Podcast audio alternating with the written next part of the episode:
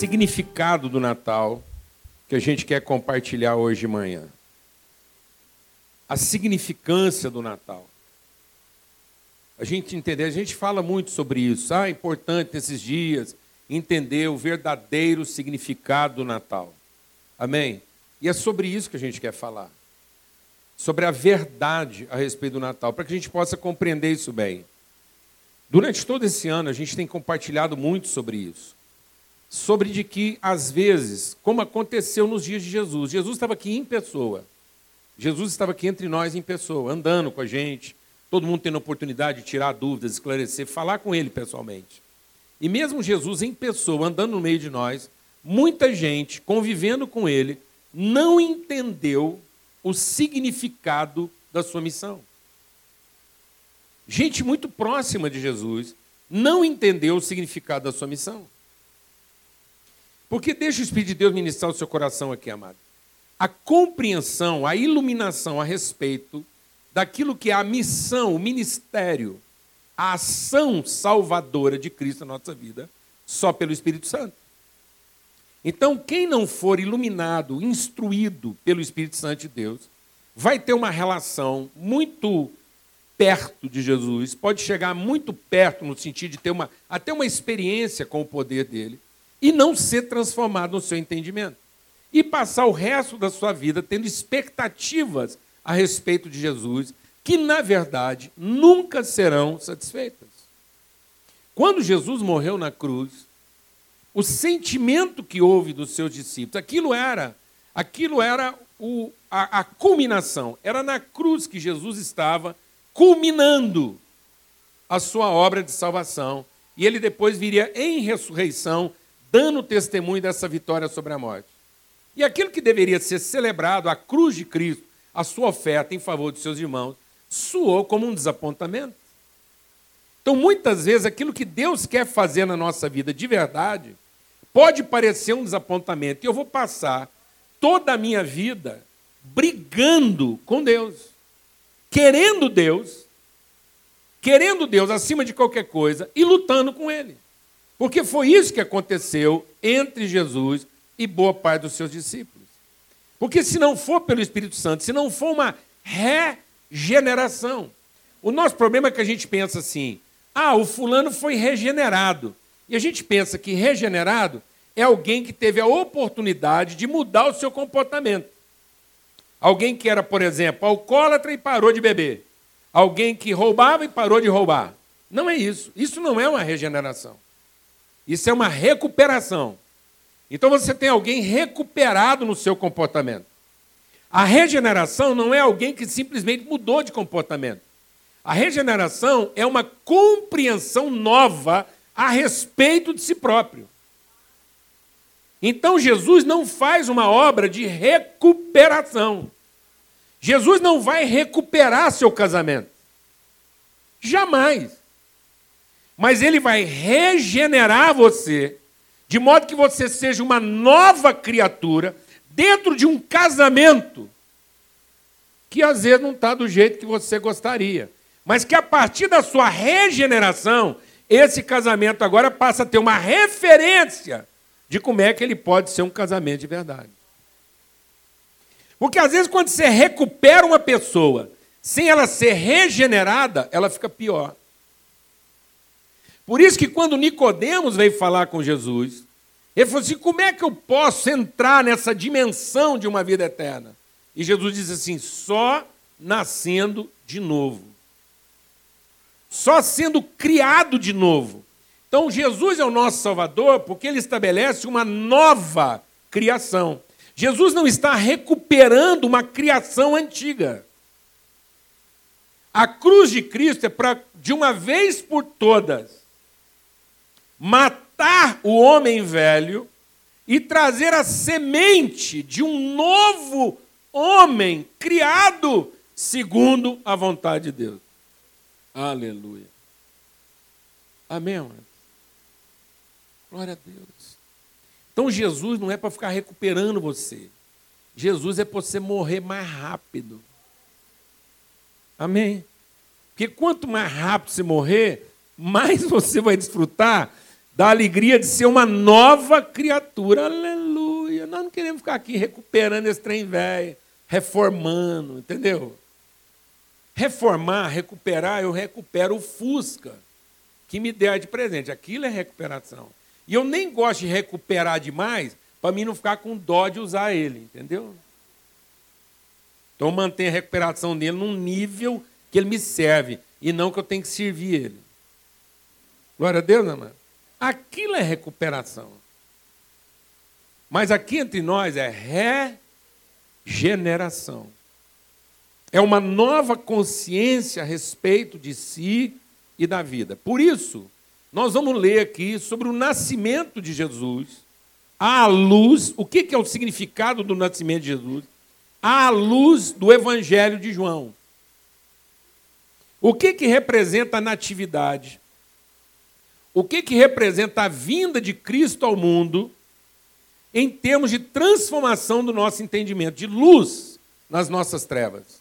Por que, que o nascimento de Jesus traz luz para a nossa escuridão. E o que, que significa ser salvo em Cristo Jesus? Então, aqui no Evangelho de João, no capítulo 1, diz assim: No princípio era aquele que é a palavra de Deus. Então, lá no princípio estava o quê? A palavra de Deus. O que quer dizer que no princípio estava a palavra de Deus? No princípio está a vontade de Deus. Então eu tenho que entender, deixa Deus ministrar o seu coração. Para que haja verdadeira salvação na minha vida, eu tenho que entender que Cristo é a revelação daquilo que eu não sabia. Aquilo que estava no princípio. Então, Jesus não é o nosso Salvador a partir daquilo que é o visível de Cristo na minha vida. Jesus é o nosso Salvador porque ele ilumina o nosso entendimento a respeito daquilo que é o invisível da nossa vida.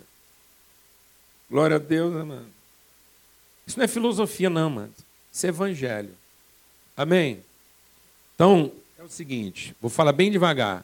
Cristo é o nosso Salvador, porque ele traz a revelação daquilo que é o invisível da nossa vida. E se eu não entender isso, eu vou estar sempre querendo que Jesus seja o Salvador do quê? Do visível da minha vida. Às vezes você está querendo que Jesus salve o visível da sua vida. Não, amados. Jesus quer te dar uma visão daquilo que é o invisível da sua vida, para que você tenha condições de enfrentar o visível da sua vida. Para que, mesmo que o invisível à sua volta diga que está tudo perdido, você está salvo no meio de um visível perdido. Glória a Deus. Aleluia. Então, ele estava lá com Deus. Ele é a palavra de Deus. Ele estava com Deus. Ele é Deus. E ele estava com Deus no princípio. Então, o que está com Deus lá no princípio? A vontade. Então, Cristo é o nosso Salvador, porque ele encarna a vontade de Deus desde o princípio. Agora presta atenção o que está dizendo aqui. Ó. Todas as coisas foram feitas por intermédio dele. Sem ele, nada do que foi feito, nada do que existe teria sido feito. Nele estava a vida, e a vida é a luz dos homens. A luz brilha nas trevas e as trevas não puderam contra a luz. Deixa o Espírito de Deus ministrar o seu coração. Nós vamos continuar lendo. Presta atenção. O que que Cristo veio trazer? O texto aqui está dizendo assim, ó. Veio um homem enviado por Deus chamado João. Ele veio como testemunha para testificar a respeito da luz, a fim de que por meio dele todos os homens crescem. Ele próprio não era a luz, mas veio como testemunho da luz. Ele, ele, e qual era o testemunho? Que estava chegando ao mundo a verdadeira luz que ilumina os homens. Então, quando a palavra de Deus diz, lá no livro de Gênesis, haja luz, não está falando da luz visível, está falando da luz invisível de Deus, a luz que é referente, é a luz a partir da qual Deus criou todas as coisas.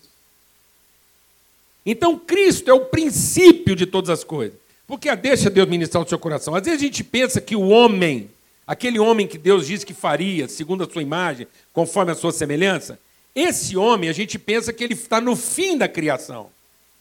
Não, amado. A história bíblica, a narrativa de Gênesis, é uma narrativa circular. Ela vai e volta para que você medite sobre aquilo e entenda seus aspectos invisíveis.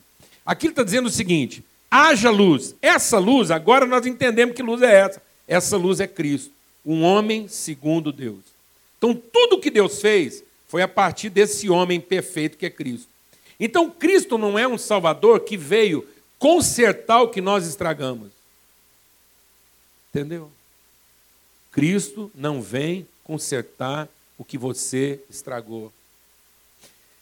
Cristo não veio resolver nossos problemas, ele veio mostrar qual é o nosso problema. Vou te falar devagar. Cristo não vem corrigir nossos problemas, ele vem mostrar para nós qual é o nosso problema.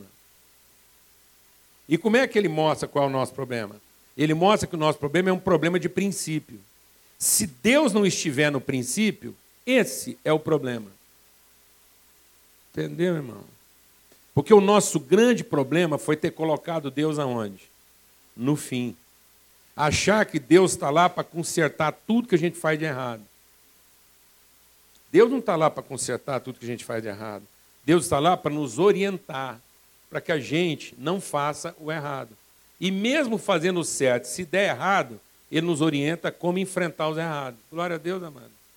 Então Ele é a luz. Esse, o livro de João, eu poderia dizer então que esse Evangelho de João é o verdadeiro livro de quê? De Gênesis.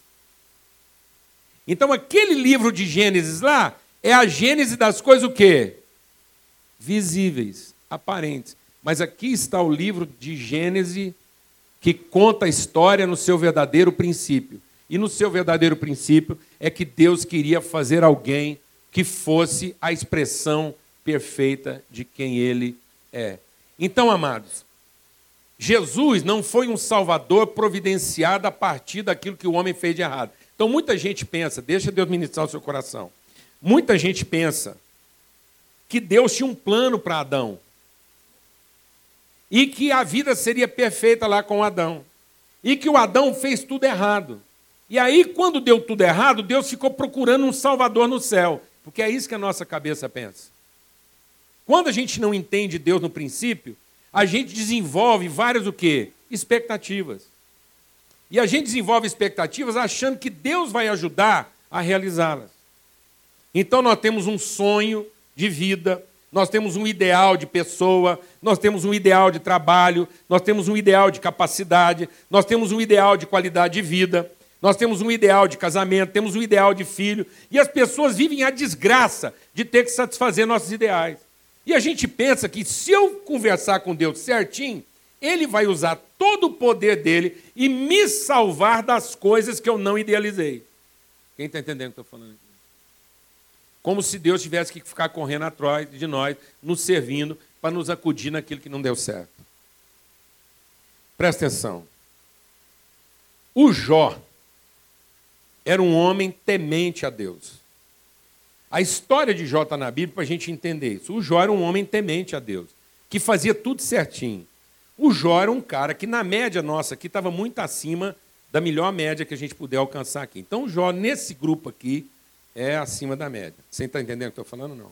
E num determinado momento, sem que Jó tivesse feito nada de errado, tudo deu errado na vida dele. Entendeu, irmão?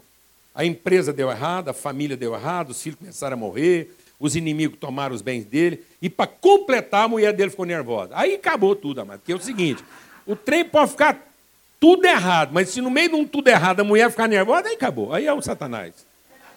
Aí, olha, uma mulher nervosa é pior do que dormir com o capeta. Porque, é, ué. Pensa bem, porque a pessoa que se ama e que não está entendendo nada que está acontecendo, ela vai pôr a culpa em quem? Pronto, a última coisa que o Jó precisava é, além de toda a culpa que ele estava sentindo, uma mulher pôr na culpa nele. E ele falava assim, ela falava assim para ele, por que, que você não, não amaldiçoa esse seu Deus e morre? Rapaz, pior do que uma mulher querer morrer é uma mulher querer que você morre. Se a sua mulher fala assim para você, ah, estou muito triste, estou com vontade de morrer, tá bom ainda. O duro é quando ela quer que você morre, para poder ter paz na vida agora. Entendeu? Pensa o tanto que for ruim para o lado do Jó. E o Jó ficou doidinho da cabeça. Doidinho da cabeça. O Jó falou assim: gente, o que está acontecendo? Ruim demais eu não sou, mas bom demais também eu não sou. Então será que eu fiz alguma coisa errada? Que eu não consigo lembrar o que, que eu fiz de errado para merecer tanta desgraça. Mas também, eu também não sou essa pessoa certa. Pode ser que essa desgraça toda, pode ser que é porque eu, eu não sou tão bom quanto eu pensava. Ficou nesse dilema. Aí, depois de conversar, pedir conselho para muita gente, consultar lá, os, os, os sábios, foi conversar com Deus. Aí Deus falou assim: acaba de falar o que você quer falar. Aí Jó falou, falou, falou, falou, falou, falou, falou. E falou de tudo que ele estava aborrecido com Deus. Porque no fundo ele não estava entendendo aquilo. Ele falou: se eu fiz alguma coisa errada, o, o, o, a pena foi grande demais. Mas também, eu não sou tão certo assim, então eu mereci alguma pena. Eu só não estou entendendo, não estou conseguindo quantificar isso. E aí Deus falou para ele: acabou de falar? Então escuta. Seguinte, eu tenho uma vontade para a sua vida. Onde você estava quando eu estabeleci essa vontade? Agora você está querendo me dar conselhos a respeito de você? Você está querendo me dar conselhos de como é que poderia ser seu casamento? De como é que poderia ser sua vida? De quanto tempo os seus filhos deveriam durar ou não? Eu tenho uma vontade para a sua vida. E quero te dizer uma coisa: aquilo que é a minha vontade para a sua vida, ninguém pode frustrar. Então, agora nós estamos entendendo. Sabe qual é o nosso problema, mano? O nosso problema é que a gente não quer entender uma vontade no princípio, que no princípio era uma vontade. Que Deus não criou todas as coisas na expectativa de vê-las funcionando. Deus criou um homem e colocou ele num ambiente que começou com tudo funcionando, depois estragou tudo. E esse homem veio, e apesar de estar tudo estragado, ele não se corrompeu e ele não diminuiu a vontade dele de fazer a vontade de Deus. Então, Cristo é o nosso Salvador, porque ele vem enfrentar a vida no seu pior momento. Ele vem enfrentar amigos que não honram a palavra, ele vem enfrentar um governo injusto, ele vem enfrentar uma sociedade religiosa, ele vem enfrentar uma sociedade preconceituosa, ele vem no meio das maiores trevas e no meio da maior escuridão. Essa escuridão não conseguiu apagar a luz que havia nele. E a luz que havia nele é porque ele tinha consciência clara do que, que Deus desejou no princípio. É por isso que Cristo é o nosso Salvador. Porque ele nos entrega o Espírito de Deus, e quando eu tenho o mesmo Espírito que estava em Cristo, eu entendo a vida a partir do princípio, da vontade de Deus que estava lá desde o princípio. E aí haja o que houver, isso não pode sufocar nem apagar a luz de Cristo que há em mim. Deixa Deus ministrar o seu coração. Quando eu não busco a vontade de Deus, eu sou entregue à sorte. Presta atenção no que eu vou te falar aqui essa manhã. Se você não conhece a vontade de Deus que está na sua vida lá no princípio, que Deus primeiro criou o homem, depois todas as coisas, e por fim colocou no meio de todas as coisas o homem que ele tinha o quê? A semente do homem que ele tinha o quê? Criado. Adão era só a semente desse homem que estava lá no princípio. Então as coisas não foram criadas e depois Deus colocou o homem lá no meio das coisas. O homem, segundo Deus, foi criado, que é Cristo. E depois Deus criou todas as coisas para colocar no meio de todas as coisas criadas o homem, para que através desse homem ele revelasse a sua vontade para todas as coisas. Glória a Deus, amado. Mas quando esse homem, que era semente de Cristo, não quis ouvir a voz de Deus, ou conhecer a vontade de Deus, mas preferiu buscar poder para dominar as coisas, esse homem se afastou dessa vontade. E aí, no, na culminação de todo o tempo, vem Cristo para revelar o que é ser um homem conduzido. E esse homem conduzido, orientado, guiado pelo Espírito de Deus, segundo a natureza de Deus, independente do que está à volta dele, independente das coisas difíceis, ele revela a luz de Deus. Então, ele é a verdadeira luz que, vindo ao mundo, ilumina todo homem. Se você não conhece a vontade de Deus, você está entregue à sua sorte. Isso quer dizer o seguinte: um homem entrega a sua sorte, ele pode dar certo ou pode dar errado. Guarda o que eu vou te falar aqui essa manhã. Um homem entrega a sua sorte, ele pode dar certo, como pode dar errado. Se ele der errado, ele vai ser um desastre. E se ele der certo, ele vai ser uma maldição. Entendeu? Entendeu, irmão? Um homem que não anda na vontade de Deus, ele pode dar certo como pode dar errado. Se ele der errado, ele vai ser um desastre. Mas se ele der certo, ele vai ser uma maldição. Porque ele vai trazer maldição sobre as pessoas que é possível dar certo sem a vontade de Deus. Então, às vezes, era preferível esse homem ser só um desastre. Como Jó começou a dar errado. Porque ele conhecia Deus, mas não conhecia Deus segundo a luz de Deus. Ele conhecia Deus segundo o seu poder. Ele não tinha conhecimento da vontade, ele tinha conhecimento só da bênção. Jó era um homem que, por temer a Deus, desfrutava a bênção mas não conhecia a vontade. Por isso que quando as coisas começaram a dar errado, ele questionou a vontade. Alguém está entendendo o que eu estou falando aqui ou não? Mano? Então presta atenção. Coisas muito ruins podem acontecer com gente boa. Tem gente que não gosta aqui que a gente manda falar um para o outro aí. Mas você vai fazer só para terminar o ano. Vira para quem está do seu lado e fala assim, amigo, gente muito, coisa muito ruim Acontece com gente boa. Imagina com você, que não é lá essas coisas. Porque se uma desgraceira daquela podia acontecer com Jó, imagina com nós, amado. Se uma bagaceira daquela podia acontecer com Jó, imagina comigo, com você, que não somos lá essas coisas. Então, o que, que Deus estava querendo mostrar para nós? Que não são nossos planos, nossas vontades, nossos sonhos, mas é o nosso conhecimento que, a partir do momento que Jó conheceu uma vontade que não pode ser corrompida, que não pode ser vencida, ele diz: Agora meus olhos te veem. Ora, uma pessoa que está dizendo meus olhos te veem, ele era o quê? Cego. E uma pessoa deixa de ser cego quando ele vê o quê? A luz. Jesus é o nosso Salvador porque ele ilumina a nossa cegueira. Jesus não é seu Salvador porque ele resolve os seus problemas. Jó estava diante de Deus procurando uma solução para os seus problemas. E Deus diz: Eu não vou resolver seus problemas, eu vou dar luz para você. E a hora que você tiver luz na sua vida, você vai ser uma nova pessoa. E quando Jó foi transformado numa nova pessoa, quando ele foi gerado de novo, segundo uma nova referência, segundo a luz de Deus que se fez na vida dele, pela revelação da sua vontade, as coisas de Jó começaram a se organizar. Glória a Deus, amado. Às vezes você está pedindo que Deus organize as suas coisas. E Deus quer iluminar você. Às vezes você passou o ano inteiro orando para Deus te dar o casamento que você sonhou, a empresa que você sonhou, os filhos que você sonhou, a mulher que você sonhou. A gente repete isso aqui quase todo domingo e deixa Deus ministrar o seu coração. Não é isso, é você. É a transformação do seu entendimento. Sua casa não está precisando de uma reforma. Sua casa não está precisando de uma recuperação. Sua casa está precisando de uma referência. Alguém que age o que houver, não perde o compromisso com a vontade de Deus. E esse compromisso pleno e absoluto com a vontade de Deus ilumina toda a sua família. Porque agora tem alguém bem resolvido lá. Amado, eu vou te falar uma coisa: toda vez que eu quero achar que o meu casamento pode ser difícil, às vezes, lá, quando eu não compreendo a Lana direito, a gente tem alguma tensão na nossa relação, problema com os filhos. Toda vez que eu quero achar que o meu casamento pode ser difícil, eu lembro do casamento de Jesus. Pensa um casamento difícil Jesus arrumou para ele. Que mulherzinha, a igreja. Meu Deus do céu. E os filhos que ele arrumou então com essa mulher?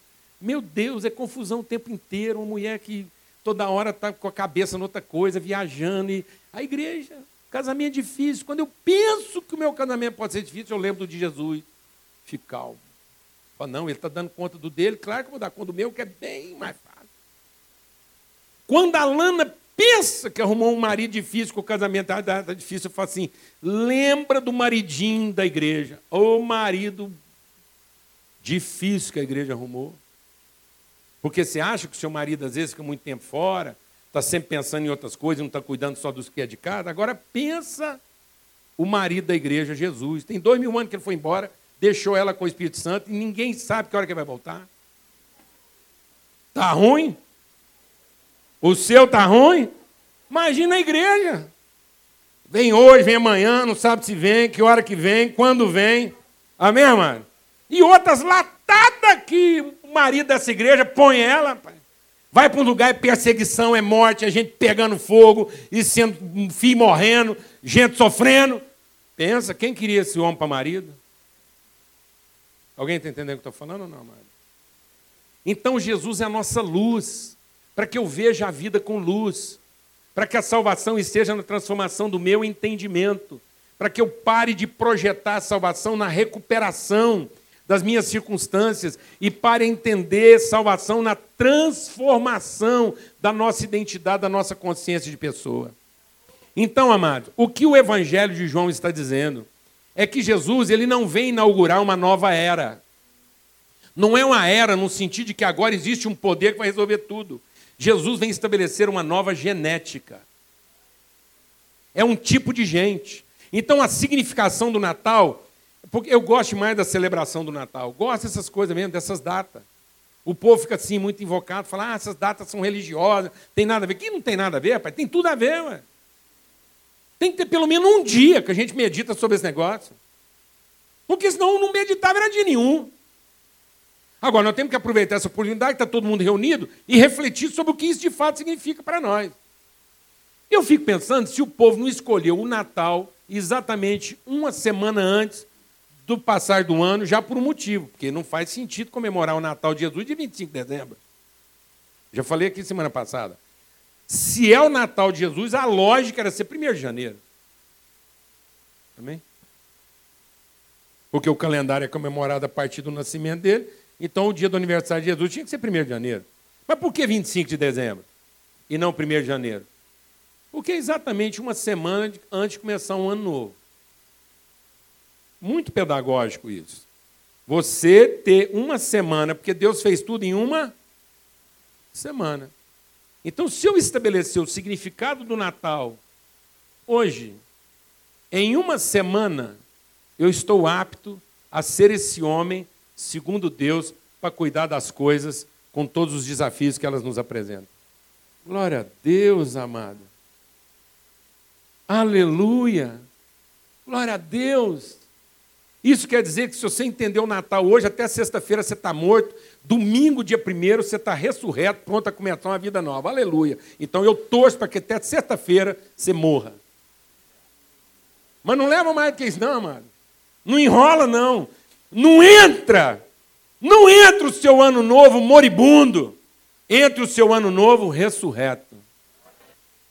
Não entre o seu ano novo querendo que Deus conserte a sua vida.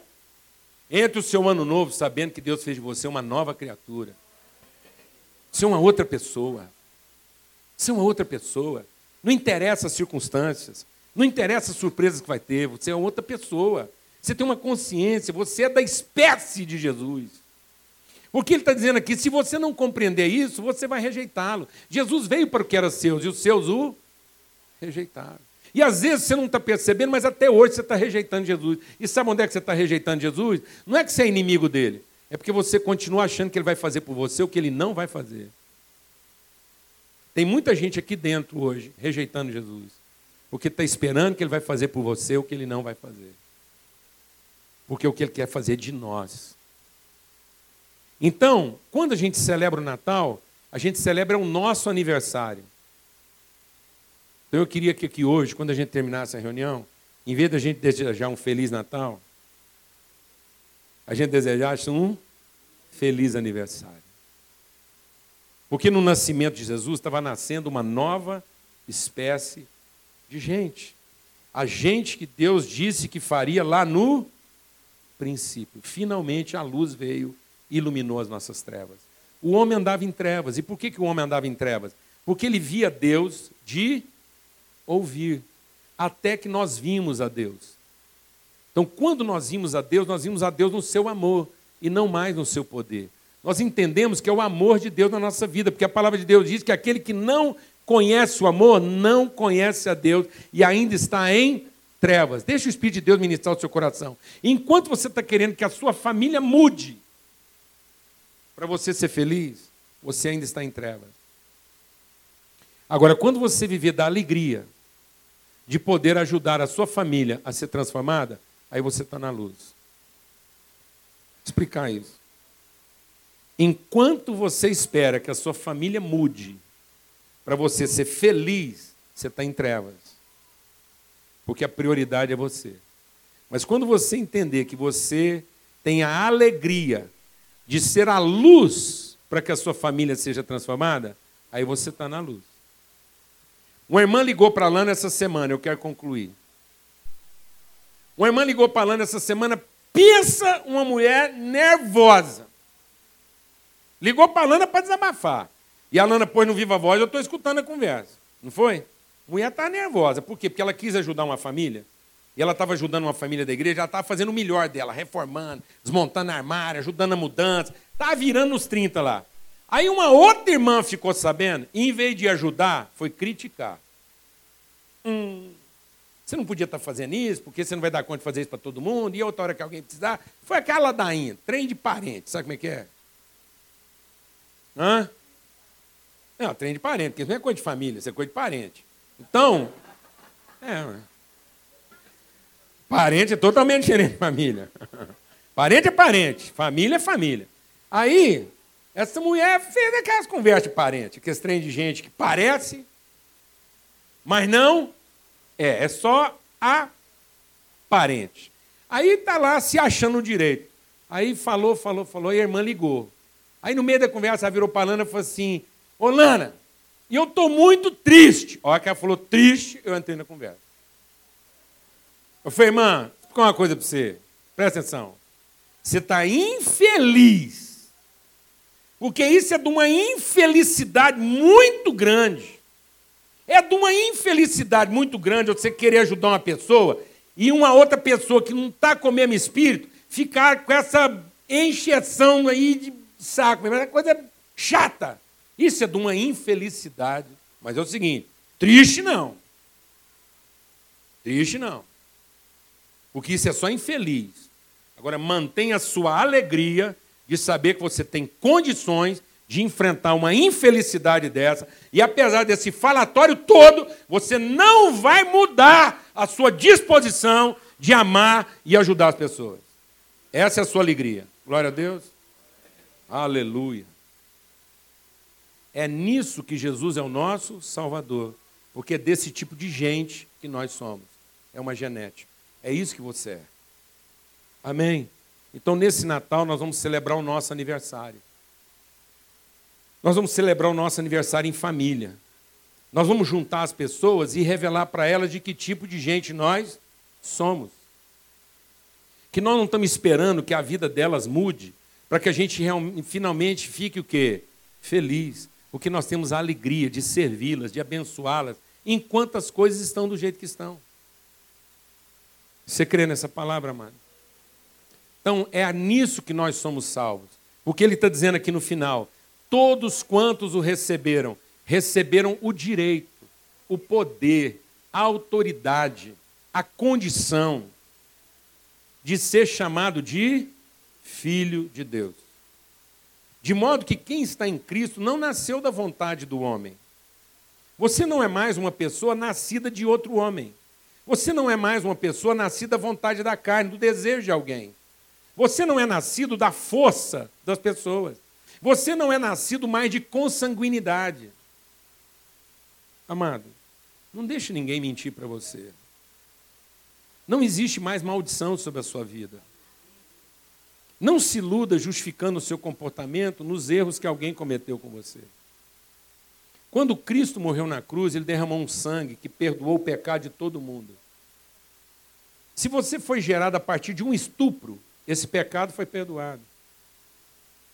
Se você foi abusado na sua infância ou qualquer outra coisa, esse pecado foi perdoado. E paira sobre você. Quando Cristo entregou a sua vida, ele derramou o seu espírito. E o Espírito Santo hoje está sobre toda a carne. Sabe o que isso significa? Significa que se alguém tiver, deixa Deus ministrar o seu coração.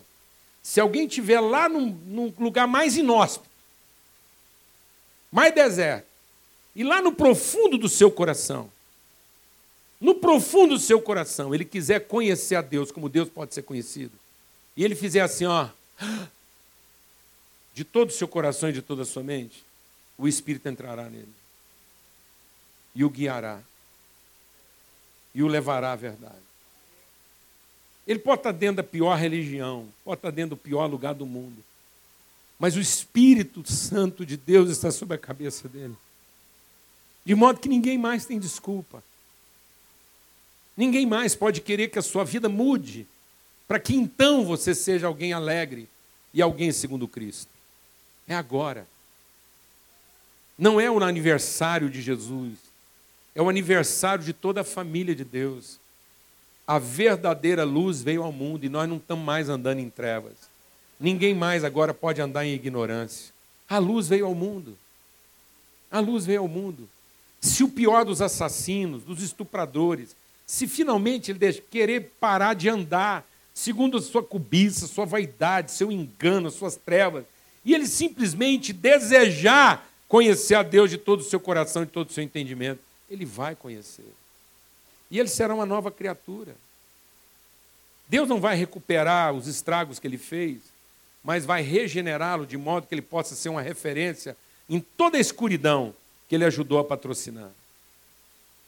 Amém, irmão? Não há mais maldição sobre a sua vida. Não deixe ninguém enganar você. Você não está sob a maldição dos seus pais.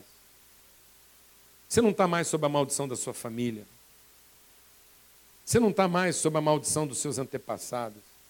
Você não está mais sob a maldição de uma história ruim. Você não está mais sob a maldição do erro de quem quer que seja. Isso a gente pensava enquanto a gente andava o quê? Em trevas. Porque não havia luz no mundo. Até que a verdadeira luz veio ao mundo. E quando ela veio ao mundo, ela nos revelou quem Deus de fato é. De modo que agora você é luz onde você está.